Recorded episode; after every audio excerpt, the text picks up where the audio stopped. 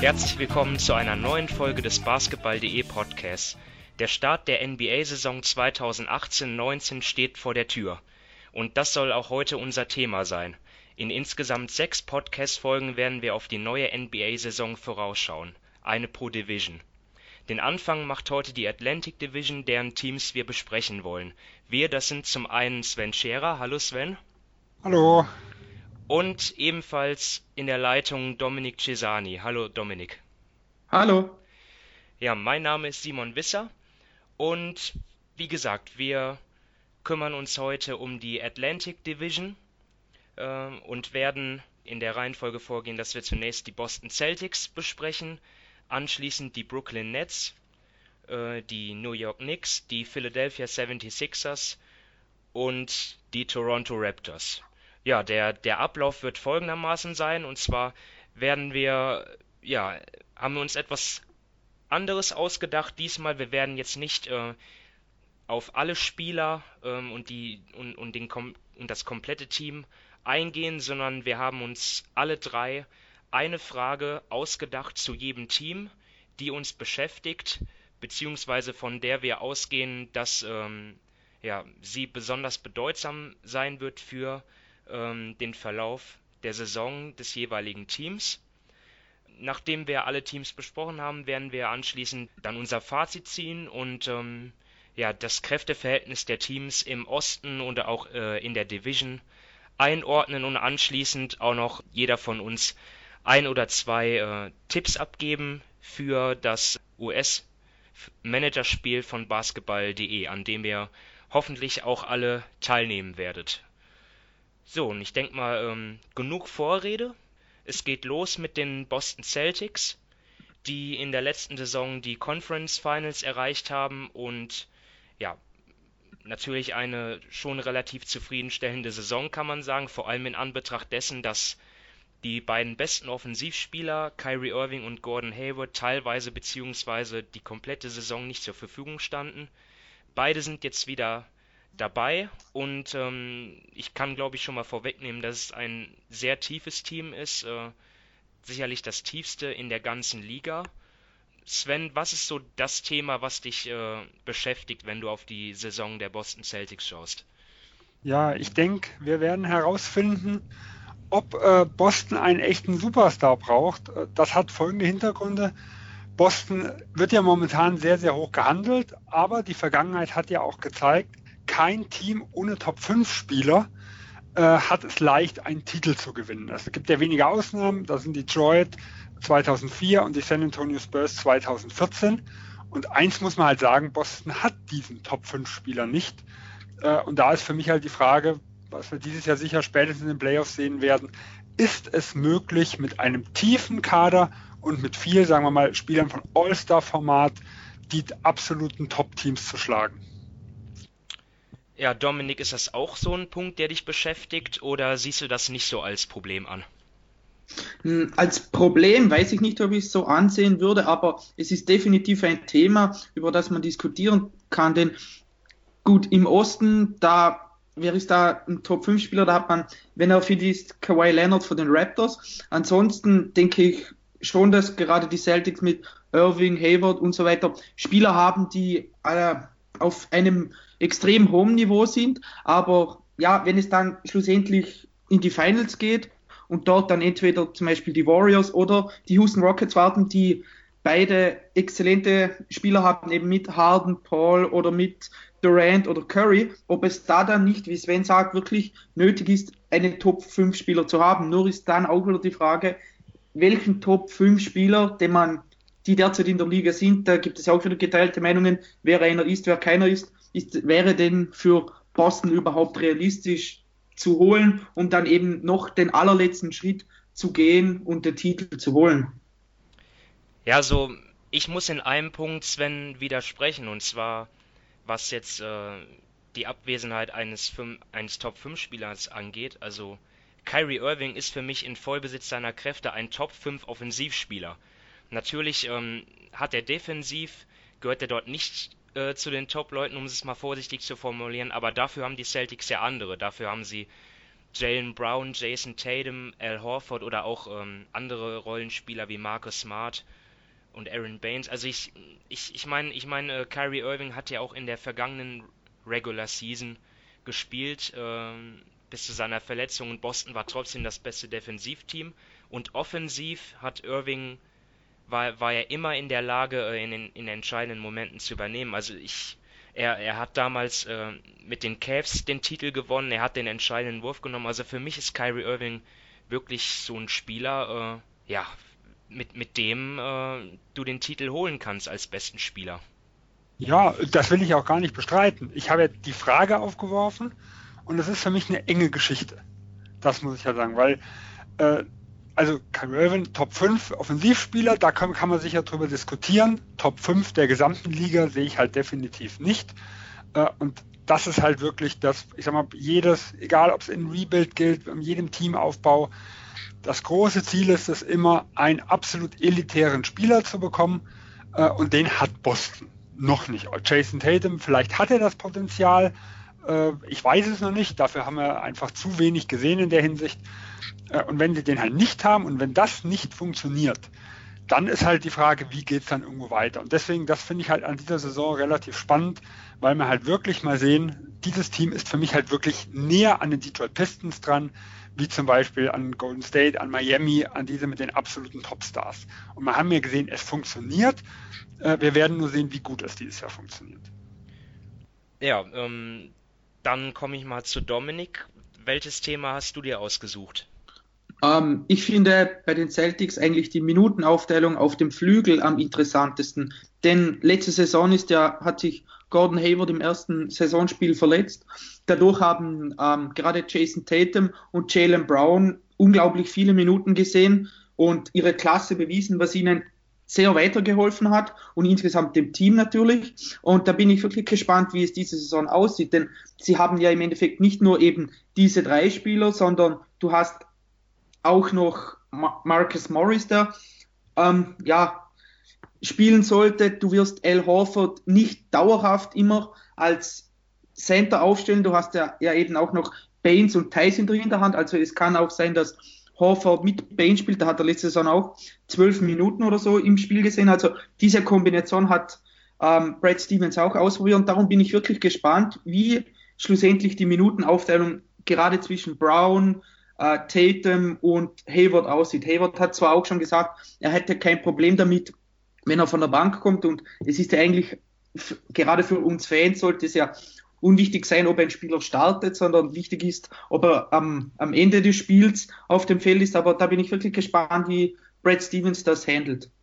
Also ich muss sagen, das, das war auch meine Frage, weil das, ja, mich interessiert auch, wie, wie äh, Coach Stevens, wie Brad Stevens dort die Rotation, die Minutenverteilung, wie er das regeln wird, weil ich glaube schon, dass es dort irgendwie, ja, dass es dort irgendwie so ein Geschick braucht, irgendwie dort das zu handeln, weil so Leute wie Terry Rozier, äh, Jalen Brown, Jason Tatum haben zwar relativ wenig Erfahrung, haben aber in den Playoffs und auch ähm, zum größten Teil davor einfach sehr starke Leistungen abgerufen und ja, jetzt kommt halt die Situation, Kyrie Irving kommt zurück, Gordon Hayward kommt zurück und auf, auf einmal müssen diese Leute dann ähm, ja wieder Spielanteile, Minuten, äh, Würfe abgeben, obwohl das ja eigentlich jetzt diese Spieler in einer Phase sind, wo sie ja besser werden sollen. Bei den Celtics könnte das vielleicht dann etwas anders laufen. Ich, ich, ich würde aber sagen, dass Brad, dass Brad Stevens äh, der Richtige ist. Also wenn es einer schafft, dann er hat schon in der letzten Saison gezeigt, dass er auch ähm, die, die Rotation, dass er dort variiert, äh, je nach Matchup. Also ich mache mir da nicht so viele Sorgen, aber trotzdem wird es spannend sein zu sehen, äh, wie er das handelt, auch ähm, mit, mit den ganzen Persönlichkeiten. Ich denke mal, dass, dass äh, so ein Jason Tatum auch schon Selbstverständnis entwickelt hat und der jetzt auch eine tragende Rolle spielen will. Äh, siehst du das auch so, Sven? Ja, vom, vom Grundsatz her ja, vor allem in den Playoffs sehe ich so, ähm, über die Saison bin ich mal gespannt. Das Entscheidende ist, wir haben ja zwei Spieler, die von der Verletzung zurückkommen. Also man kann sich ja auch gut vorstellen, dass sie sagen, okay, äh, Hayward und Irvin Back-to-Backs setzen, lassen wir mal einen aussetzen, äh, irgendwo, dann kann ein Rosier oder ein Smart auch mal auf die 1 mitrutschen, dann brauchen die zumindest nicht mal einige Minuten auf der 2. Äh, und wir haben auch im letzten Jahr gesehen, wie Verletzungen plötzlich äh, das gesamte System ein bisschen kippen können. Also von dem her, äh, ich gehe nie davon aus, dass alle fit sind äh, über eine gesamte Saison. Und ich denke, einige Probleme werden sich von selbst lösen. Und dazu muss man auch noch sagen, Boston ist knapp ähm, über der Luxussteuer. Und ich rechne eigentlich damit, dass sie dieses Jahr noch runterkommen wollen, weil die nächsten Jahre wird das Team richtig teuer. Glaubst du, es wird einen Trade geben? Ja. Okay. Also ich würde mal tippen, zum Beispiel Markus Morris wäre für mich so ein Kandidat. Ähm, wenn alle fit sind, in der Richtung, dass er so kurz vor der Trading Deadline nochmal geht, weil er kaum Minuten sieht. Er ist in einem Contract Year und sein Vertrag wäre zum Beispiel einer, damit wäre Boston unter der Luxussteuer. Und diese Repeater-Tags, die es ja über Jahre gibt, also ein Jahr später das erste Mal in die Tags zu kommen, man wird es über die nächsten Jahre nicht vermeiden können. Das ist viel wert und das könnte ich mir wirklich gut vorstellen. Also ich denke, ja, in der Theorie ist da ein Problem da. Ob es in der Praxis wirklich auftritt, wird man erstmal sehen. Rechnest du auch mit einem Trade, Dominik, oder glaubst du, dass man äh, den Kader so belässt? Äh, vor allem da, ja, die Vergangenheit hat es ja immer gezeigt, leider, dass man so Verletzungen irgendwie nie ausschließen kann. Hm. Ja, ich meine, Problem, das sind Luxusprobleme, die Boston da hat bei dieser Fülle an guten Spielern und man muss auch bei Hever zum Beispiel sehen, das ist ja nicht irgendwie eine Verletzung, wie er hat sich die Bänder gerissen oder so irgendwas, das war eine eine Freak-Verletzung in den ersten fünf Minuten im ersten Saisonspiel. Also klar, die Leute verletzen sich immer mal wieder. Gerade Irving ist jetzt an den Knien ein wenig anfällig, aber beim restlichen Kader würde ich jetzt nicht davon ausgehen, dass da enorm große ja, Verletzungsprobleme herrschen oder viele Verletzungen vorlagen. Und da, wie Sven schon gesagt hat, die Fülle an Spielern gerade auf dem Flügel ist dann doch relativ groß. Und da könnte Morris wirklich der Spieler sein, der dann ja getradet wird, weil er zu wenige Minuten sieht hinter Hayward, Brown, Tatum, eventuell auch Crawford, eben wenn er von der größeren auf die kleinere Position rutscht. Also da kann ich mir gut vorstellen, dass eben Boston dann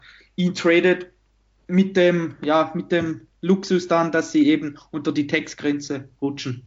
Ja, und es sind nicht nur die Verletzungen, die ich meine, sondern auch gezieltes Aussetzen. Also ich glaube, Steph Curry hat jetzt die Tage mal gesagt, äh, ein paar Minuten mehr oder weniger spielen, das macht weniger Unterschied wie einfach mal einen Tag aussetzen, wo man entweder nicht mitfliegen muss, äh, da äh, komplett die Vorbereitung nicht machen muss. Und von dem her würde es für mich jetzt auch Sinn machen, zu sagen, okay, wir haben äh, momentan als Beispiel sind alle fit, wir haben hier einen relativ breiten Flügel, wir setzen hier den einen mal aus, da den anderen mal aus, anstatt einfach nur zu sagen, jeder spielt fünf Minuten weniger. Ähm, und da sind halt gerade so die, sag mal, die, die noch in Rhythmus kommen müssen, die, die wie halt Nebo, der letzte einfach komplett ausgesetzt hat, sind halt für mich prädestiniert zu sagen, okay, hier mal einen Tag Pause, ähm, die Saison ist noch lang genug. Wir schauen erstmal, wie du das jetzt wieder verkraftest nach diesen zwölf Monaten. Ja, also ähm, ich rechne auch durchaus damit, vor allem wenn es dann Richtung Februar, März geht, wo die Celtics ja vielleicht eh schon für die Quali Playoffs qualifiziert sind, dass dann der ein oder andere mal aussetzt, auch wenn das in der Liga sicherlich nicht gerne gesehen wird. Gut, dann machen wir weiter mit den Brooklyn Nets. Und dort ist es so, ja, es kommt mir irgendwie so vor, als, als spricht man dort mehr über den kommenden Sommer ähm, als über die anstehende Saison. Ich meine, es äh, ist auch verständlich. Die Nets haben im nächsten Jahr endlich wieder ihren eigenen äh, Draft-Pick. Das heißt, die Wunden, die dieser äh, im Nachhinein verheerende Trade mit den Boston Celtics damals hinterlassen hat, die verhallen langsam. Dazu ist man äh, finanziell sehr gut aufgestellt, dass man halt äh, im nächsten Jahr wirklich die Stars ähm, ja zumindest an ja, ködern kann. Ob sie kommen, ist halt eine andere Frage, aber zumindest ist es, glaube ich, schon mal ein Erfolg für General Manager äh, Sean Marks, dass so jemand wie Jimmy Butler die Nets auf seiner Liste hat. Aber wir wollen ja jetzt mal beim Sportlichen bleiben, die kommende Saison. Also Dominik, was ist so deine Frage zur Netzsaison? Ähm, ob Angelo Russell endlich mal den nächsten Schritt in seiner Entwicklung macht. Denn ähm, ich finde einfach, er legt zwar, hat letzte Saison auch 15,5 Punkte aufgelegt, aber ich finde, sein, das Verhältnis von seiner Leistung zur öffentlichen Wahrnehmung passt irgendwie nicht so richtig. Ich meine, ich konnte ihn zwei Jahre lang als Laker-Fan immer hautnah miterleben und er ist wirklich ein, ein Spieler, dem es Spaß macht zuzusehen. Er, er nimmt die Pull-Up-Dreier, er, er hat ein, ja, kein überragendes Passspiel, aber er macht schöne Pässe und so weiter. Aber gerade von der Effizienz her ist das bisher gar nicht gut. Er hatte letzte Saison nur ein O-Rating von 98. Er kann immer noch nicht verteidigen. Und seine Wurfquoten, er hat letzte Saison 32 Prozent seiner Dreier getroffen. Klar, da waren auch einige Pull-Up-Dreier dabei. Aber ja, er ist jetzt nach dieser Saison ist er Restricted Free Agent. Und da wäre es für ihn eben schon wichtig, dass er generell hinsichtlich, hinsichtlich Scoring, Playmaking und auch in der Defense den nächsten Schritt macht, damit er dann wirklich nächsten Sommer ein gutes Vertragsangebot bekommt. Denn ja, er hat wirklich, ja, ich würde mal sagen, ein wenig stagniert in seinen Leistungen. Ja, Sven, was sagst du zu DeAngelo Russell oder willst du sofort äh, einen anderen Punkt aufgreifen? Nee, das war, war auch äh, eines meiner Hauptthemen in der Hinsicht. Äh, also ich habe da ähnliche Bedenken, gerade zu, also man kann natürlich als Entschuldigung nochmal nennen, er war viel verletzt in der letzten Saison und hatte ja auch ständig Probleme. Anfang der Saison sahen seine Stats ja sehr, sehr gut aus. Ich glaube, er hatte bis zur Verletzung über 20 Punkte oder sowas aufgelegt. Trotzdem, dass der Erfolg auf dem Feld, also dass es aufs Team übertragen hat, das hat komplett gefehlt. Die Effizienz hat gefehlt. Äh, und ich habe da auch wirklich meine Bedenken, ob er die Langzeitlösung äh, in Brooklyn mit ist, weil er ist jetzt im Contract hier. Also theoretisch kann Brooklyn ja jetzt noch hingehen bis zum 1. November und könnte ihm eine vorzeitige Vertragsverlängerung geben, was vermutlich, wenn es nicht zu einem Spottpreis wäre, äh, sie nicht machen werden. Äh, oder sie müssen auch im nächsten Jahr entscheiden, geben sie ihm überhaupt die Qualifying Offer, weil äh, er steht dann ja auch mal mit etwas über 20 Millionen an Cap Hold äh, in den Büchern. Äh, also sie müssen ihn dann zumindest relativ kurz nach dem 1.7. erstmal rausschmeißen, sag ich mal, bevor sie überhaupt den Cap Space nutzen können. Und deswegen ist es für mich auch eines der spannendsten Themen dieser Saison. Ja, und es ist auch die Frage, ähm, welche Position spielt er? Ist, ist er wirklich ein klassischer Point Guard? Ist er vielleicht sogar ähm, nur, nur ein Shooting Guard? Ich meine, da ist ja auch noch jemand wie, wie äh, Spencer Dinwiddie, der sich in der letzten Saison äh, recht gut gemacht hat, teilweise. Ähm, also da, dort ist es für mich auch spannend, äh, ja, mit, mit welchen Spielern die Nets überhaupt langfristig planen. Ne? Das wird halt die Saison auch zeigen. Was äh, ist mit Rondé Hollis Jefferson? Äh, was ist mit äh, Caris LeVert? Mit solchen Leuten. Ähm, ist das auch so ein, so ein Thema, das ihr spannend findet? Äh, wer, wer sonst noch äh, ja, ähm, ins Rampenlicht äh, treten wird? Dominik? Ja, ich denke eben, Dinwiddie ist ja jetzt auch im letzten Vertrag, er wird auch ähm, nächsten Sommer Free Agent, also für ihn wird das auch eine wichtige Saison. Er hat jetzt im letzten Jahr sehr gute Leistungen erbracht, also hat für, oder ich sag mal, im Verhältnis zu den vorherigen Jahren waren das sehr gute Leistungen für ihn, offensiv mit einem 114er O-Rating. Da hat er wirklich schon was gezeigt. Und wen ich aber eigentlich spannender finde, ist eben ähm, Jared Allen. Den haben sie letztes Jahr gedraftet. Der hat letzte Saison schon wirklich gute Ansätze gezeigt. Er kann offensiv, kann er, ähm, ja, er hat eine gut, ein, gutes vertikales Spacing, er, er trifft seine Freiwürfe, sein Rebounding könnte noch ein wenig besser werden, aber das ist sicher ein Spieler, der für die Zukunft enorm großes Potenzial bei den Nets hat und vor allem steht er eben noch inklusive diesem Jahr für die nächsten drei Jahre mit ganz wenig Geld in den Büchern. Also da haben sie wirklich von der, von der Preis, vom Preis-Leistungsverhältnis her einen sehr guten Spieler, der ihnen in den nächsten Jahren weiterhelfen wird. Ja, vor allem er ist halt moderner Center. Also äh, er hat das Potenzial, denke ich, auch mal einen Dreier zu schießen, auch wenn man das im letzten Jahr mit 33 Prozent und 0,2 Würfen pro Spiel natürlich noch nicht so sehen kann, aber man sieht, er hat da irgendwo Potenzial mit äh, und er könnte halt wirklich jemand sein, wo man sagt, Also wir brauchen, man braucht nicht unbedingt einen Superstar auf Center, aber man braucht jemanden, der ein bisschen Spacing bietet, ein bisschen Rim Protection und vielleicht, wenn es noch gut läuft, er noch ein bisschen besser ähm, am Perimeter verteidigt. Und dann wäre es wirklich ein interessanter Spieler, um den man dann die richtig guten Leute, sag ich mal, auch irgendwo aufbauen kann. Weil auf Center braucht man den nicht unbedingt, diesen dominanten Center. Ja. Ja, so ich bin gespannt, was mit den Nets, wie sie sich präsentieren. Vor allem natürlich DeAngelo Russell muss einen Schritt nach vorne machen. Er war letzte Saison auch verletzt, hat glaube ich über 30 Spiele verpasst.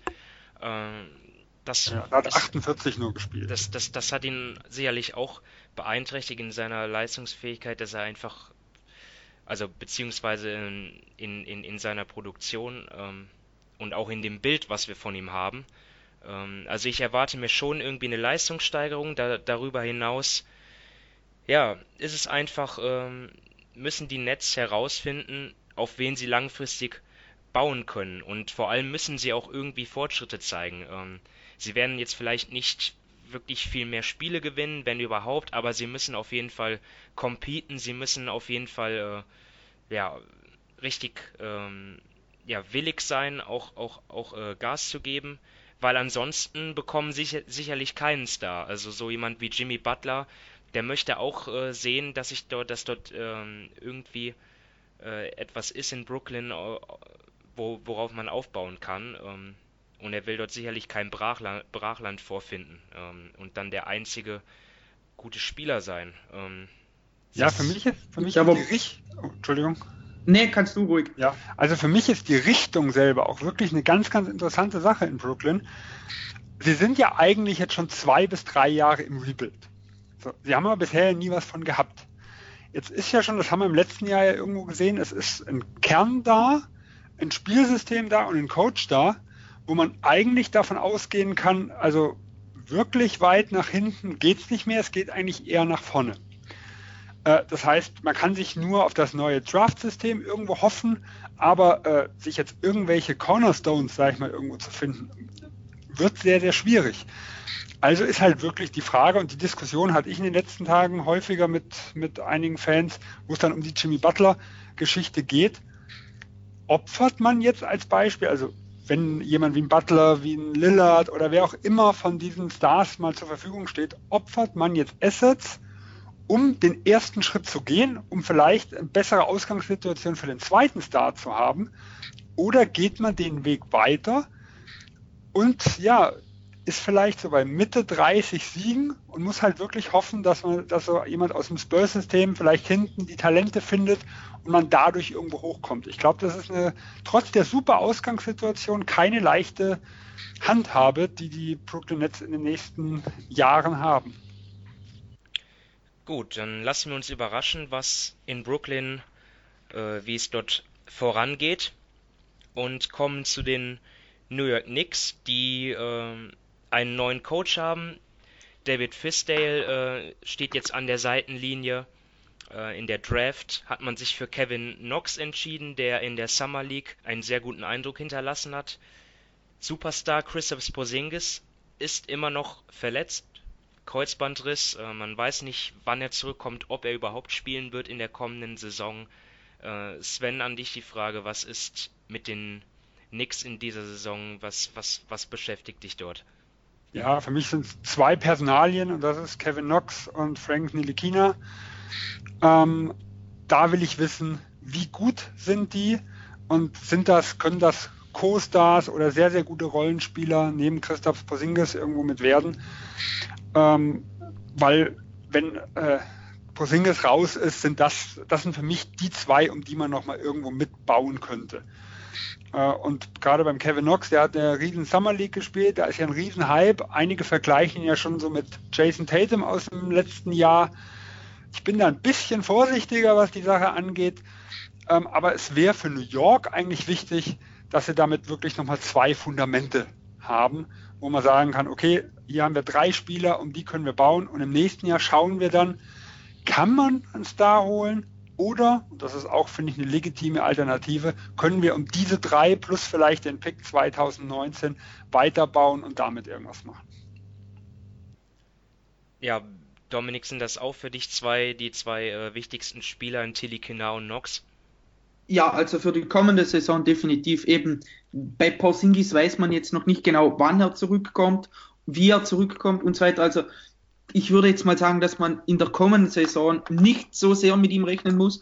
Das bedeutet natürlich, dass eben Spieler wie Knox oder Telikina alle Chancen der Welt bekommen. Sie haben jetzt mit Fistel auch, ich finde, einen ziemlich guten Coach und wie auch ähm, Sven schon gesagt hat, gerade für, für die zukünftige Ausrichtung der Knicks ist es enorm wichtig, denn ich meine, was kann schlimmstenfalls dieses Jahr passieren? Klar, wenn sie komplett, also wenn wirklich alles einbricht, das wäre ja eine mittlere Katastrophe, aber wenn Knox das weiterführt oder auch nur annähernd so spielt, wie er in der Summer League gespielt hat und, und die Likina offensiv ähm, besser wird, denn defensiv war er letzte Saison eigentlich schon relativ gut, dann hätten sie wirklich ein Gerüst plus Pausingis, um das man aufbauen könnte.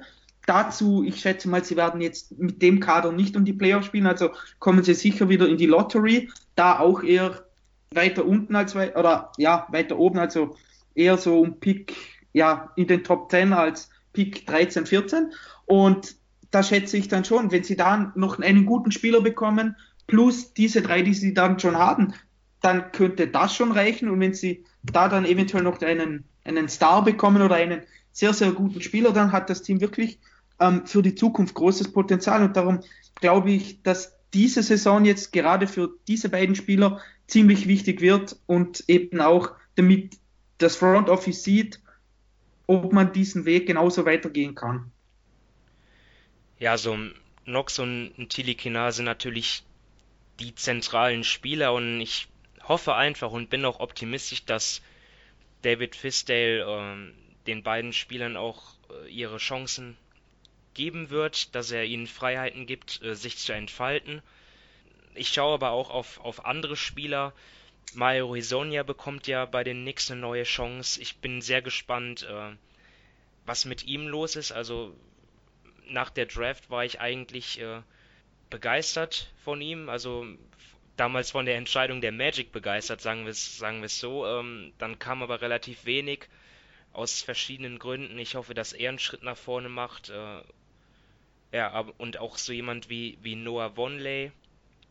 Ähm, wird, wird aus dem vielleicht noch ein wirklich äh, passabler Rollenspieler? Das sind auch noch so Fragen, die, die mich beschäftigen. Ähm, Sven, hast du sonst noch was zu den Knicks? Ansonsten ja, können wir vielleicht. Gerade bei, Mario Sonja finde ich interessant. Also er könnte wirklich davon profitieren, äh, dass der Style der Knicks nicht, nicht dabei ist, weil er hat in Orlando eigentlich am besten gespielt, wenn er auf Power Forward gespielt hat. Und da ist halt jetzt, da ist jetzt ja ein Loch, sag ich mal, da fehlt ja der, der Spieler, der letztes Jahr die meisten Minuten oder Power Forward abgerissen hat. Ja. Ähm, und davon könnte er wirklich profitieren. Und auch interessant finde ich vielleicht noch Mitchell Robinson, der äh, in der zweiten Runde äh, gedraftet wurde, weil der hat auch sehr, sehr viel Potenzial. Ähm, war ja die ganz, ganz große Unbekannte im Draft, weil er äh, letztes Jahr dann ja überhaupt nicht gespielt hatte. Und auch der hat in der Summer League ja richtig ein Feuer abgebrannt und vor allem sah halt optisch sehr gut aus. Er hat sich sehr, sehr schnell bewegt, äh, hat auch so das Potenzial zu einem Rim Protector, ist zwar noch sehr, sehr faulanfällig, ähm, aber das sind einige, die ich mir, die ich mir da sehr gern angucke. Und aber ein große Bauchschmerzen habe ich halt noch und das ist halt die Point Guard Position, weil wir sehen in Phoenix das über Jahre, wir sehen es in Orlando, wenn sie es nicht schaffen, irgendwie Schüsse für die Leute zu kreieren, dann ist es auch manchmal sehr schwierig zu erkennen, wie gut sind sie denn wirklich. Und da ist New York und Trey Burke hat eine gute letzte Saison, also Saisonanteil, er ist ja erst im Laufe der Saison zu nichts gekommen, äh, gespielt. In Moody war eine Katastrophe. Äh, und da sehe ich halt wirklich noch ein Problem, ob wir überhaupt sehen können, wie gut diese Leute sind und ob sie schaffen, als Team mit Ballbewegung ähm, die Würfe zu kreieren oder ob da wirklich ein Point Guard her muss. Aber ich glaube, das Ganze haben wir letztes Jahr auch schon so diskutiert. Point Guard war ja auch schon letztes Jahr das Problem. Ja, das kann man wohl sagen. Und Dominik, hast du noch was zu den Knicks? Nein, ich glaube, Sven und du, ihr habt jetzt schon alle gesagt, eben gerade auf den kleineren Positionen, das Ballhandling, das Playmaking wäre enorm wichtig, um eben Spieler wie Knox oder Esonia gut einzusetzen. Und ja, da muss man eben sehen, ob sie es individuell herbekommen. Bei einigen Spielern, wie Sven schon gesagt hat, Mujai, wird es wohl eher nicht klappen. Oder ob Fissel das rein über sein System schafft.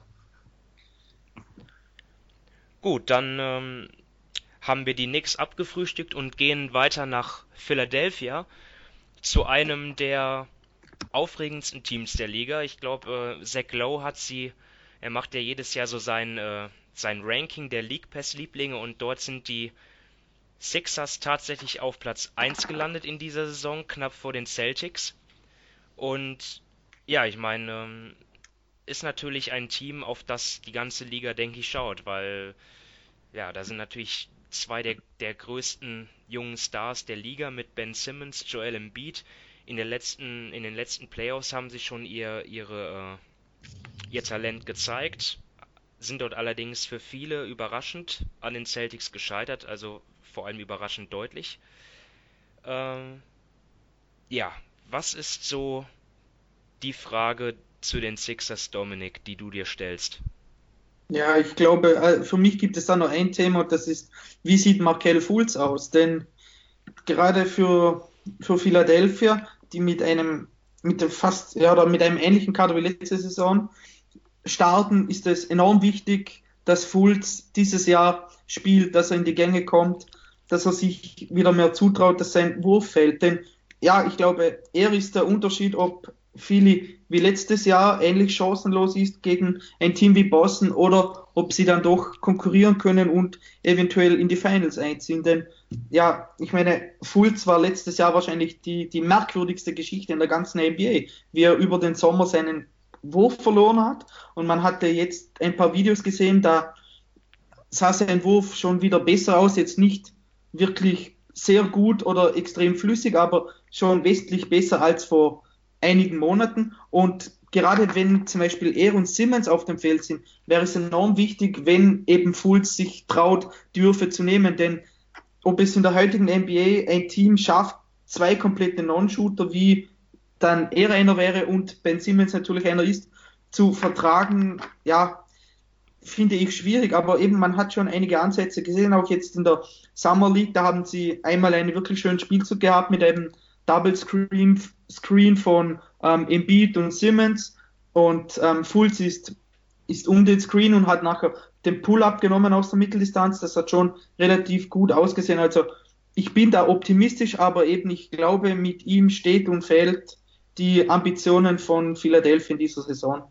Ja, es ist auf jeden Fall das beherrschende Thema in Philadelphia. Ich glaube, ähm, da sind wir uns einig. Wenn, wenn, man jetzt einfach mal sieht, was dort äh, los war jetzt in diesem Vorbereitungsspiel gegen, gegen Orlando dort, äh, ja, wache ich auf und dort ist die ganze Timeline voll äh, mit diesem Video, wo er dort den Dreier aus der Ecke trifft.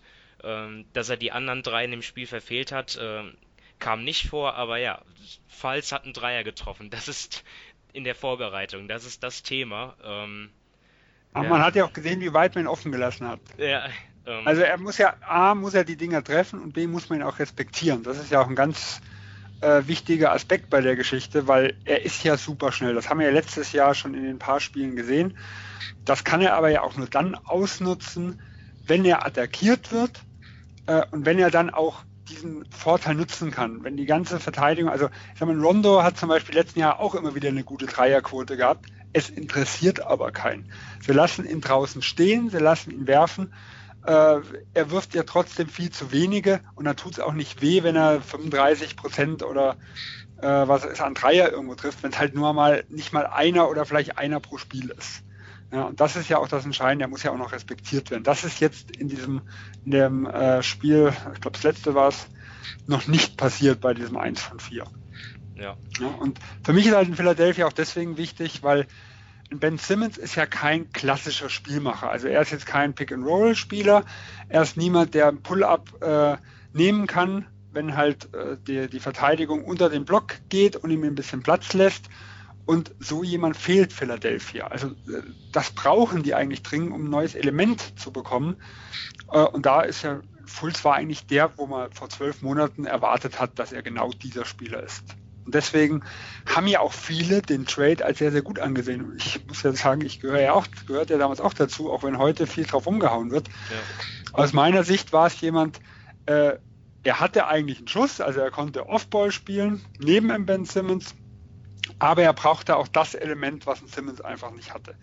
Äh, und das wäre für Philadelphias Zukunft schon sehr, sehr wichtig.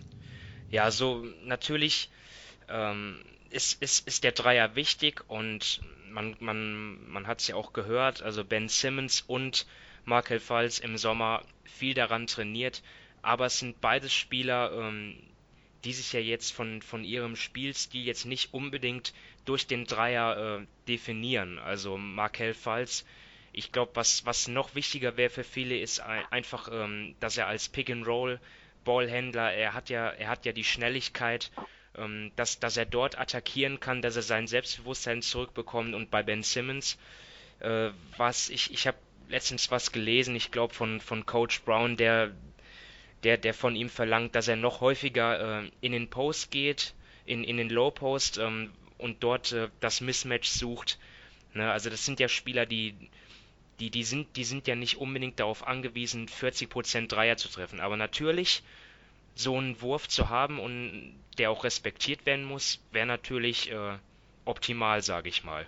Also bei Ben Simmons würde mir schon Mitteldistanzschuss reichen. Ja. Einfach, dass man äh, dass man ihn respektieren muss. Ähm, auch wenn er jetzt, sagen wir mal, so zwei Meter oder sowas vor der Dreierlinie nochmal irgendwo ist. Dass halt einfach, wenn er um den Block geht, dass man ihn nicht komplett offen lassen kann und nicht hinten eine Mauer bauen. Ja, das wäre ja schon, wäre ja schon viel wert. Also ein Dreier, dann wäre unstoppable äh, irgendwo, aber wenn er schon einen äh, Midrange-Jumper hätte, das wäre ja schon viel wert. Ja, Dominik äh, ähm, hast, hast du noch was zu sagen zu den Sixers? Nein, ich glaube, es ist eh schon relativ viel gesagt. Eben Simmons und Embiid sind die Eckpfeiler des Teams und eben nochmals auf Fulls zurückzukommen. Gerade nächsten Sommer ist zum Beispiel für Philadelphia über die Free Agency die letzte Chance, einen Mac-Spieler zu bekommen, also einen, ja, einen Komplementärspieler für eben Simmons und Embiid. Und falls das nicht klappt, dann, ja, dann wäre der Cap mehr oder weniger so eigentlich zu. Und darum wäre es gerade diese Saison enorm wichtig, dass eben Fulz wieder zu seiner Form findet, dass er wieder so spielt wie am College, denn dann hätten sie quasi mit ihm sowieso schon die Absicherung, falls es nicht klappt mit einem anderen Mac-Spieler. Und darum, ja, finde ich, nicht nur ist für ihn selbst diese Saison enorm wichtig, sondern eigentlich auch für die ganze Franchise, für die Strategie für die nächsten paar Jahre. Ja, und für mich jetzt nicht nur, ähm, wie seine eigene Entwicklung im Team der Sixers ist. Könnte ja auch sein, okay, man sagt, trotz seiner Verbesserungen passen Simmons und Fulz nicht zueinander. Äh, Fulz müsste zum Beispiel dauerhaft Bankspieler sein, was ja für einen Spieler seines Talents eigentlich nicht das Ziel sein sollte. Aber sagen wir, man scheitert nächstes Jahr in der Free Agency. Man hat ja immer noch die Chance, nachher über einen Trade nochmal einen dritten Spieler zu finden.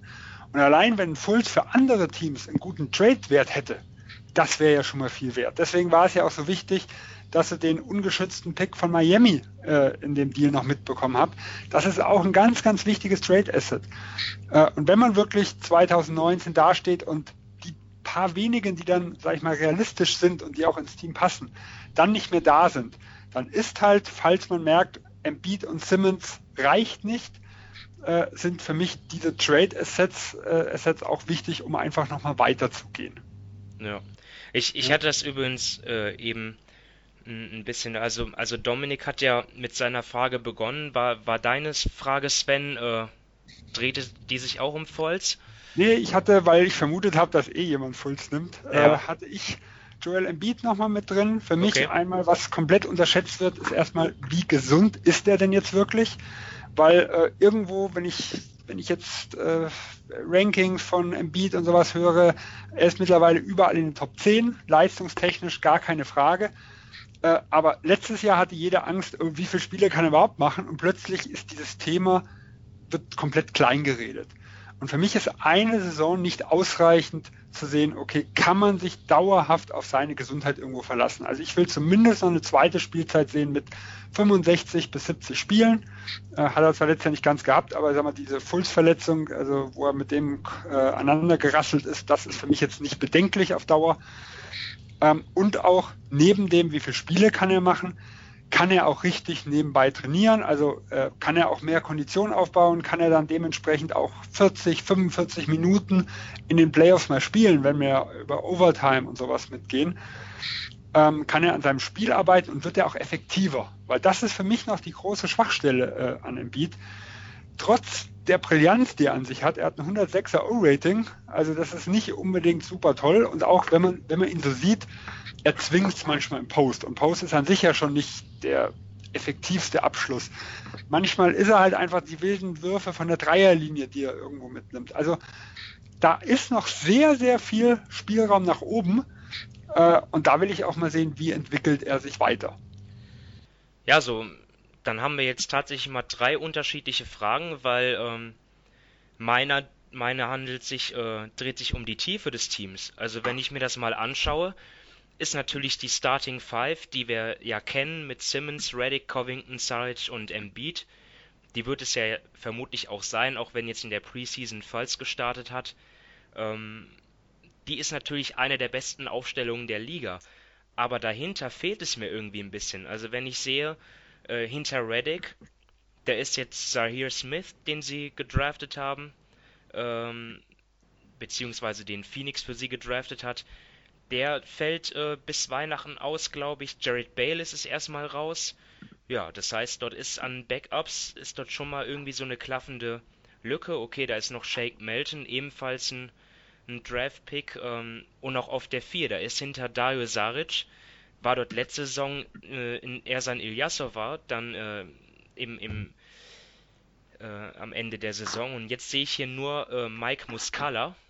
Ähm, und generell auf den großen Positionen, ja, Amir Johnson, Emena Okafor, ja, das sind keine Leute, äh, die mich, äh, wo, wo ich jetzt sage, ja, da gehe ich aber ganz beruhigt dran, falls Embiid mal ausfällt. Also das ist, ähm, die Tiefe ist wirklich, war, war eine der Stärken von Philly im späten Saisonverlauf. Sie haben ja die letzten 16 Regular Season Spiele gewonnen und das ohne Falls und auch ohne Embiid.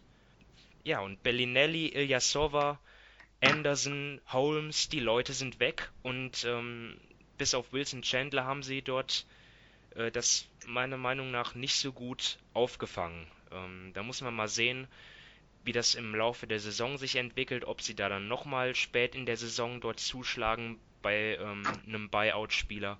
Aber jetzt zu Saisonbeginn, finde ich, äh, hängt es noch mehr und vielleicht zu sehr äh, von den, von den wichtigen Leuten ab. Ähm, seht ihr das auch so? Ja, also ich sag mal, wenn, wenn Verletzte sind, dann stimme ich dir da voll zu. Sie haben einen Vorteil, den ich noch sehe. Also grundsätzlich ein bisschen dünn, ja.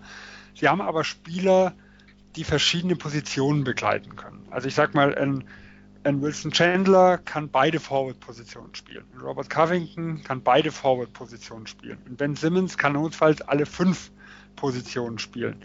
Mike Muscala sehe ich auch eher jemand, der zum Beispiel auch auf die 5 gehen kann, äh, wenn ein Embiid fehlt, wo man halt einfach sagen kann, okay, er ist jetzt keine Musterlösung, aber er bringt den Dreier von außen, er bringt Platz.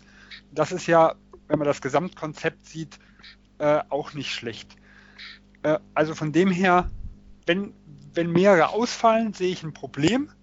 Ähm, von der, aber auf einzelnen Positionen sehe ich es jetzt eher nicht weil man, weil man halt sehr, sehr viel rotieren kann und verschiedene Positionen einfach die Leute spielen. Lassen. Klar, sie können natürlich kleiner spielen, mit Chandler auf der 4, mit Covington auf der 4, klar, aber, aber man muss schon, man muss schon ein bisschen improvisieren. Also das ist jetzt, und, und Philly sieht sich ja, ist ja auch vom Selbstverständnis her auch dort, ganz, die wollen ja, die wollen ja hoch hinaus und dort sehe ich sie einfach ähm, längst nicht äh, so gut besetzt in der Breite wie zum Beispiel Boston, die sie ja als äh, Konkurrent sehen. Ähm, Klar, also äh, da, da widerspreche ich dir in keinster Weise. Ich, ich habe immer nur mehr Angst, wenn man größer werden muss, wenn man äh, Ausfälle hat, also wie wenn man kleiner werden muss. Ja. Weil äh, für mich ist die, die Guard-Position, also das ist dadurch, dass ein Simmons ja auch Guard spielen kann, dass man Fultz hat, dass man McConnell hat, ähm, das ist, finde ich, okay. Und ich habe auch äh, mal sehen, wegen was ein Korkmaß macht. Und ich habe halt einfach immer mehr Angst davor, wenn ein Team groß gehen muss, wie wenn es klein gehen muss. Okay. Und klein gehen können sie. Also das, das, das funktioniert halt eher.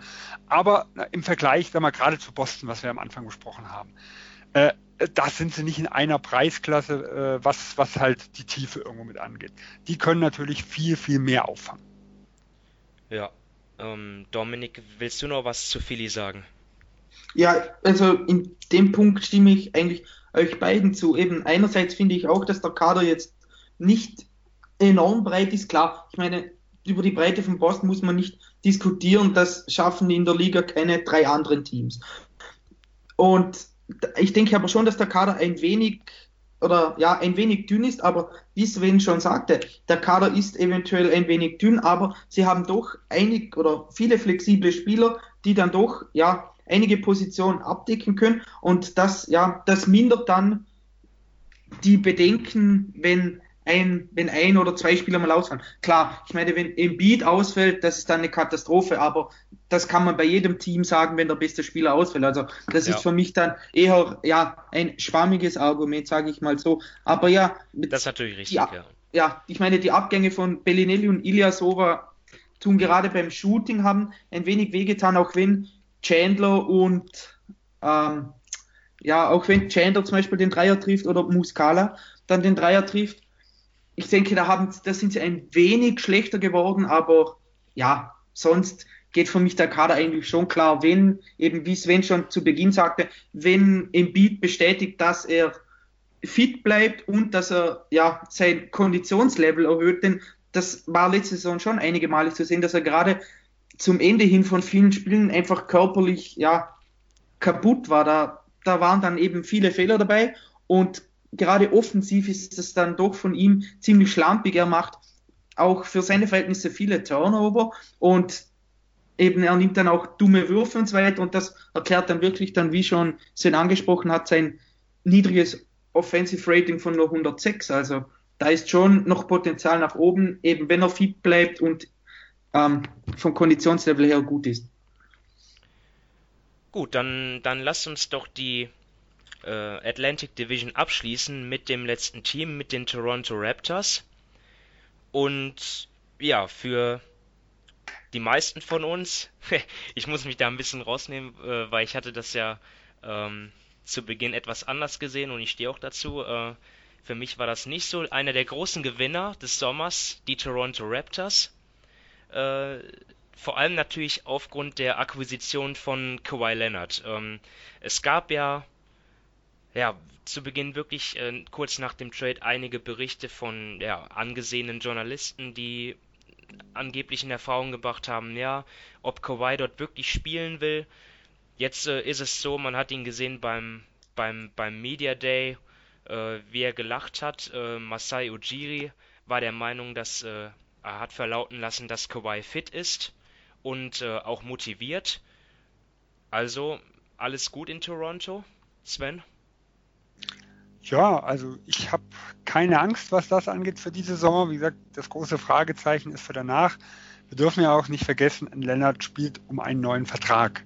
Also ich weiß nicht, wie gut es ankommt, wenn ich zwei Jahre lang äh, äh, streike, kein Basketball spiele. Äh, also das Ganze haben wir jetzt ja auch bei Jimmy Butler. Das ist jetzt das dritte Mal, dass er negativ auffällig wird mit Teamkameraden äh, wo auch die einen oder anderen sagen, öh, ich weiß nicht, will ich den, will ich den im Team haben? Und Lennart sicher, irgendjemand will ihn sicher im Team haben, dafür ist er zu gut.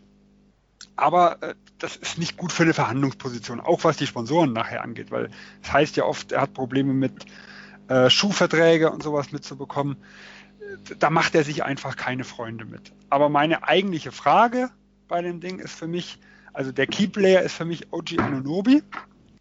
Ähm, weil da sage ich, wenn, wenn der dieses Jahr einschlägt, dann ist Toronto richtig gut. Äh, und dabei darf man nicht vergessen, äh, im letzten Jahr hieß es ja vor der Saison, wer weiß, wann er überhaupt zurückkommt. Er war ja, äh, war ja verletzt im College, hat ja einige Zeit, hat ja einige Zeit dann verpasst. Es hieß ja sogar, okay, vielleicht nicht mal vor dem Jahreswechsel kommt er wieder, vielleicht erst Januar, Februar. Er war dann zur Saisonstart ja sogar wieder fit. Nur, wie gut ist er denn wirklich? Also war er schon so gut, wie er hätte sein können, wenn er noch, wenn er jetzt noch ein bis paar Monate zwischen den Verletzungen hat, ist er vielleicht sogar noch ein bisschen eingerostet gewesen. Und dazu kommt ja noch, er hat ja seinen Wurf letzte Saison super getroffen. Also 37,1 Prozent der Dreier in den Playoffs, 44,8. Aber, und da kommt ja das große Aber, er hatte auch mal Monate bei, dabei mit unter 20. Also es war noch sehr, sehr tricky.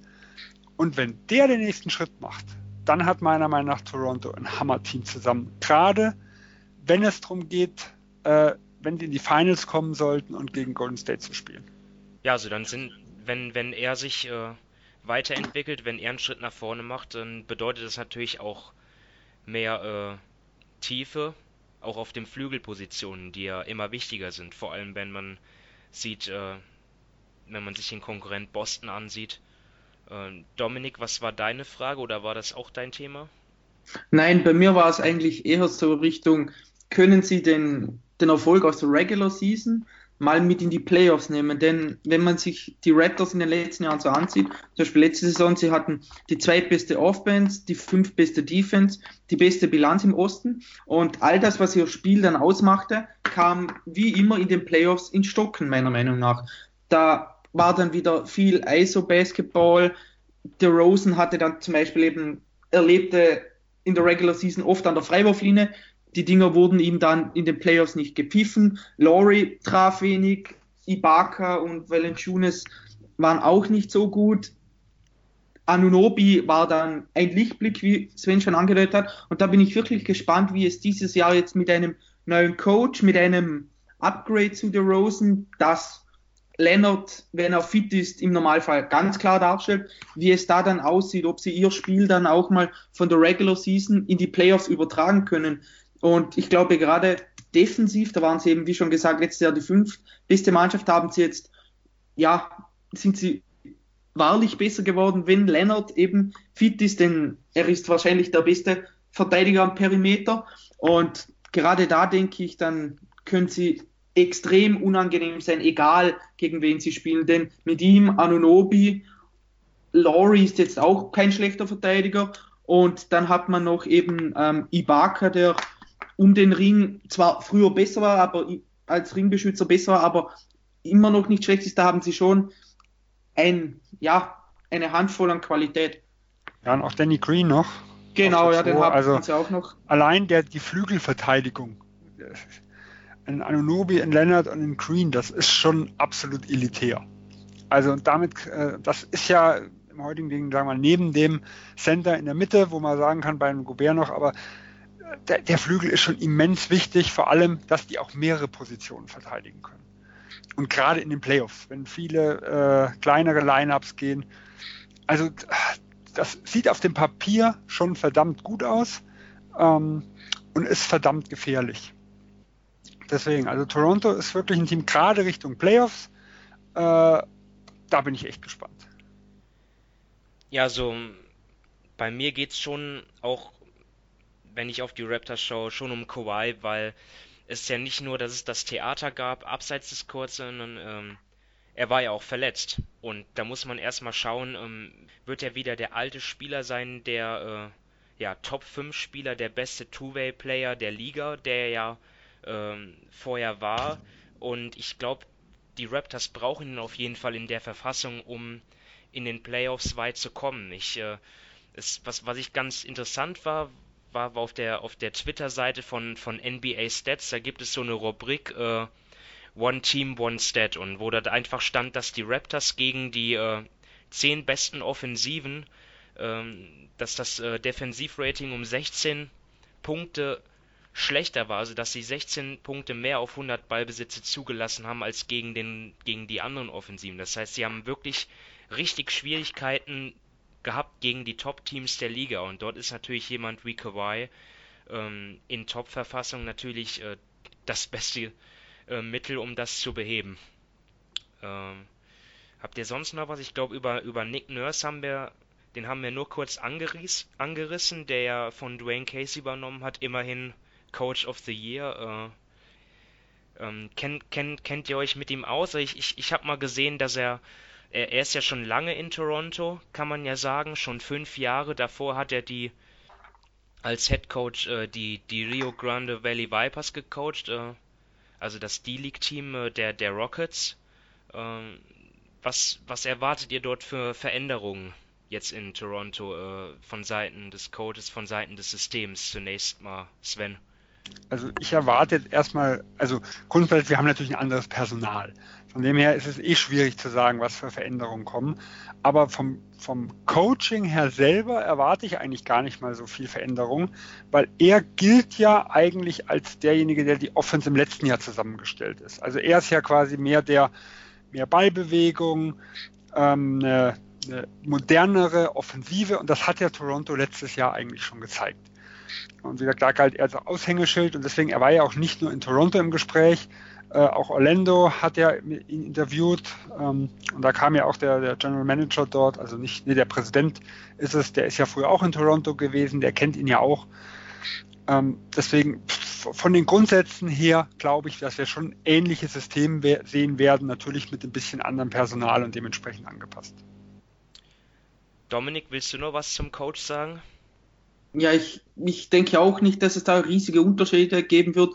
Ich glaube, ja, vielleicht wird ein wenig mehr gepasst eben mit Leonard und mit Green. Das sind jetzt nicht wirklich Spieler, die den Ball ewig halten. Das war dann doch bei der Rosen teilweise meiner Meinung nach ein Problem, eben weil er Off-Ball nicht wirklich spielen konnte. Und die Pace wird vielleicht ein wenig nach oben gehen. Da waren sie jetzt letztes Jahr nicht wirklich schnell mit 97,1. Also da können sie gerade eben mit Leonard und so weiter, können sie ein wenig schneller spielen, wobei er jetzt bei den Spurs auch nie enorm schnell gespielt hat. Aber ich denke, gerade offensiv, wie Sven schon gesagt hat, wird es höchstens Kleinigkeiten verändern. Meiner Meinung nach geht es bei ihnen eher darum, dass es, dass sich der ganze Kader plus eben Dwayne Casey einfach abgenutzt hat. Da, da gab es in den letzten Jahren zu viel Misserfolg, wenn man das mal so nennen darf, eben in den Playoffs mit den ganzen Erwartungen und dann immer, ja, ob es jetzt erste Runde, zweite Runde oder so weiter war oder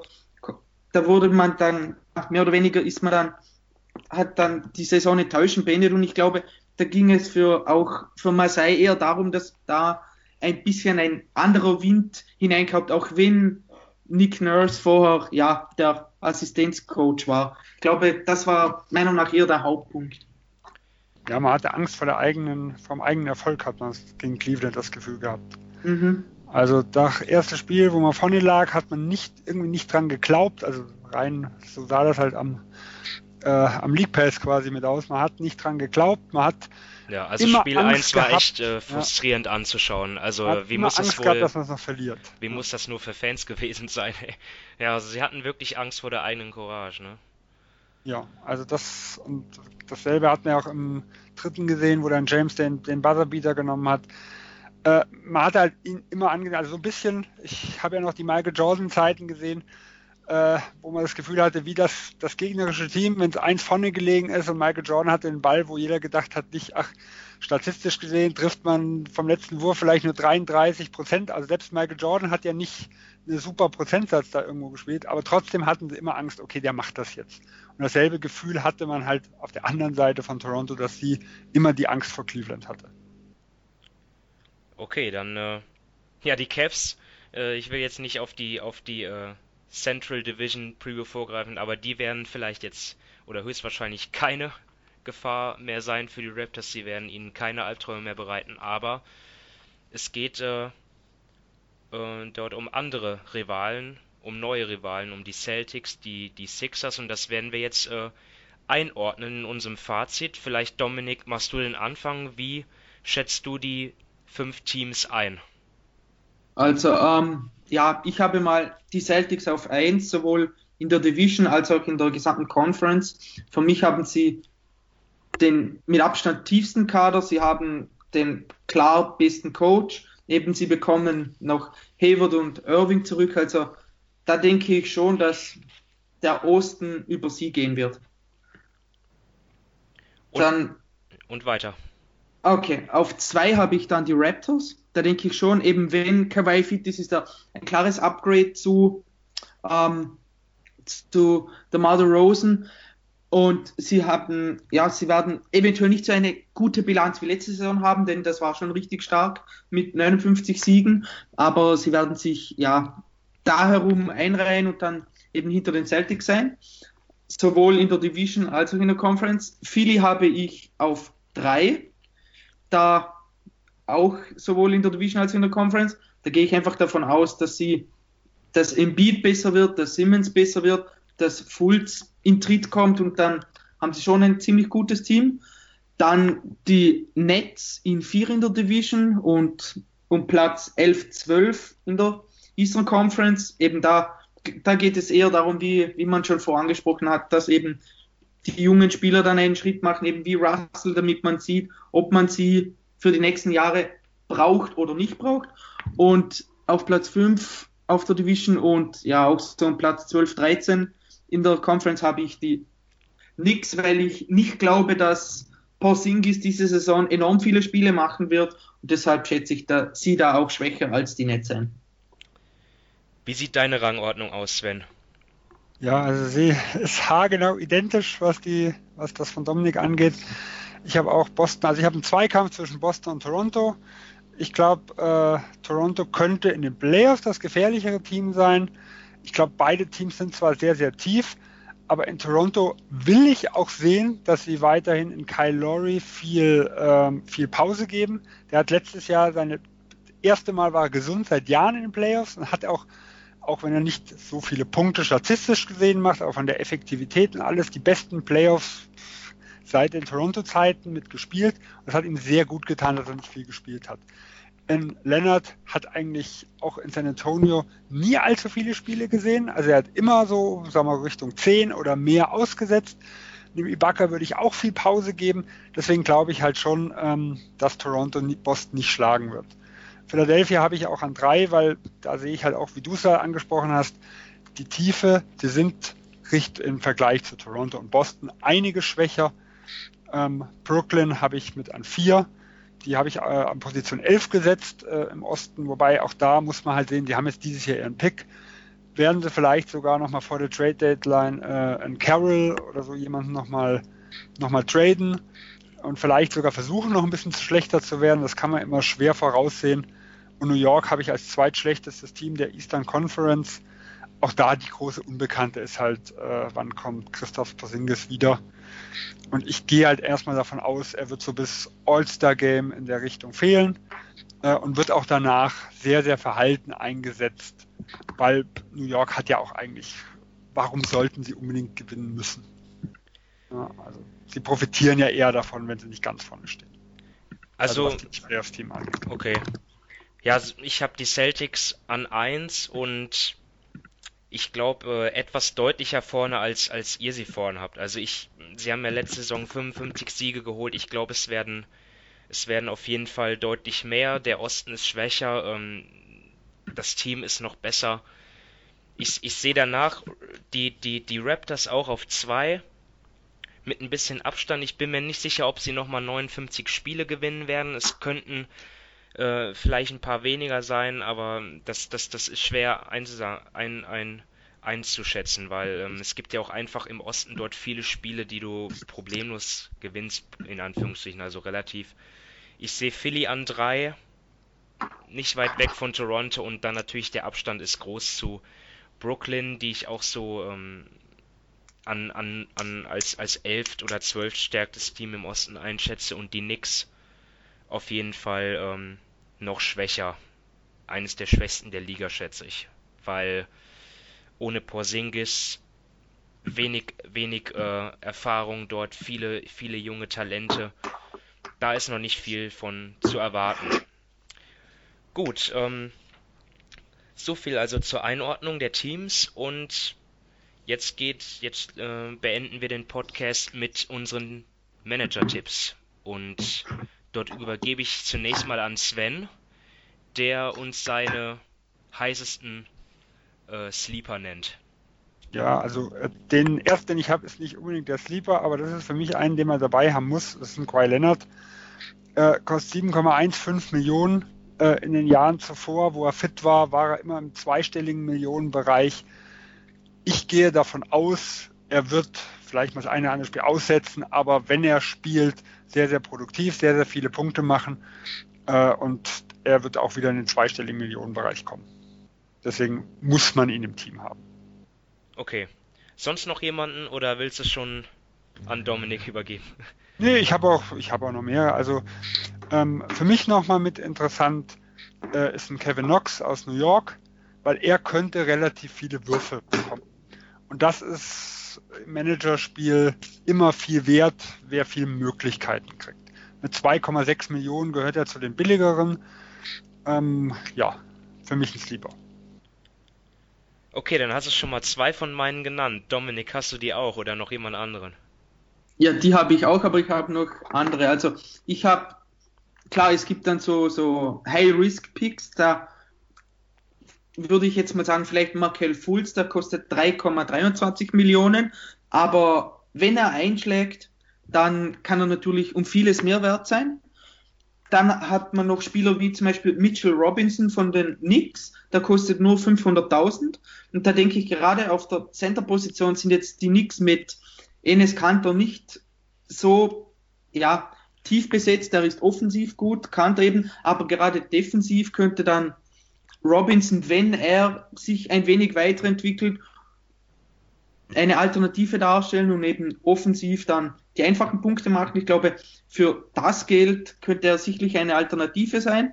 Andererseits gibt es ja vielleicht noch so jemand wie D'Angelo Russell. Wenn er diese Saison nutzt und seinen Wert steigert, dann ist er mit seinen 5,34 Millionen, könnte auch ja, ein gutes Geschäft werden. Ja, sie hat mir alle Tipps schon vorweggenommen. Ich hatte hier auch drei auf der Liste. Lennart, Falls, Nox. Drei Leute. Macht auch immerhin äh, schon ein, würde schon ein Fünftel des Kaders ausmachen. Also ist ja schon mal äh, sicherlich ein Anfang. Ähm, ich, ich, weiß, ich weiß nicht, ob ich mir Kawhi äh, zu Beginn der Saison ins Team holen würde, weil er, ja, weil ich ihn vielleicht noch ein bisschen rostig erwarte. Weiß es nicht, hat er, ihm fehlt ja auch die Spielpraxis. Vielleicht also, erstmal abwarten und dann zur, ähm, wenn man dann traden kann und sein Marktwert vielleicht noch etwas niedriger ja. ist. Ähm, nein, nein, nein, nein. Nicht? nein. Du musst sehen, das Gehalt wurde ausgelegt auf die neun Spiele der letzten Saison. Ja. Dort war er rostig. Wenn er jetzt sechs Spiele äh, macht vor der äh, Trading Deadline, geht sein Gehalt dementsprechend hoch, wo er ist.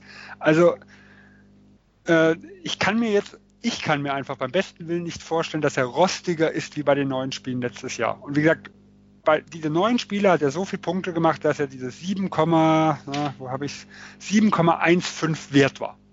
Also ich muss eigentlich immer das Gehalt im Verhältnis setzen, zu, also seine Leistung, die ich vermute, zu dem, was er in den neuen Spielen im letzten Jahr abgeliefert hat. Und ja. da sehe ich ihn selbst mit Rost besser. Das ist natürlich ein gutes Argument. Also nochmal nochmal zur Erklärung, Sven hat es ja schon mal gesagt, also die, die, die äh, Preise orientieren sich an den Leistungen der letzten Saison. Ähm, da gibt es so eine Formel für, auch bei den Rookies. Das ist genauso wie das Gehalt bei den Rookies, bei, also zumindest bei den Erstrunden, äh, bei den in der ersten Runden gedrafteten Rookies. Das ist festgelegt. Also wenn sich dort jemand fragt, äh, ja, warum ist denn jetzt Kevin Knox so viel günstiger als äh, Marvin Bagley, der wird doch viel mehr Spielzeit kriegen. Ist nun mal so, ähm, Kevin Knox war, was an, an welcher Stelle haben die Knicks gedraftet? Sieben, acht?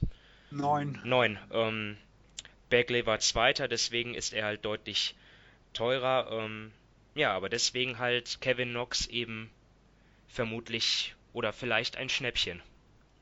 Ähm, ja, und ich würde sagen, damit sind wir jetzt am Ende der ersten Folge mit der Atlantic Division.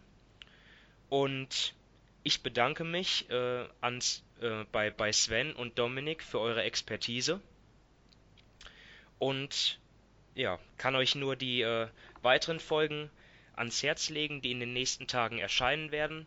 Hört rein und ähm, aber zunächst mal danke fürs Zuhören in dieser Folge. Bis demnächst. Tschüss. Ciao. Ciao.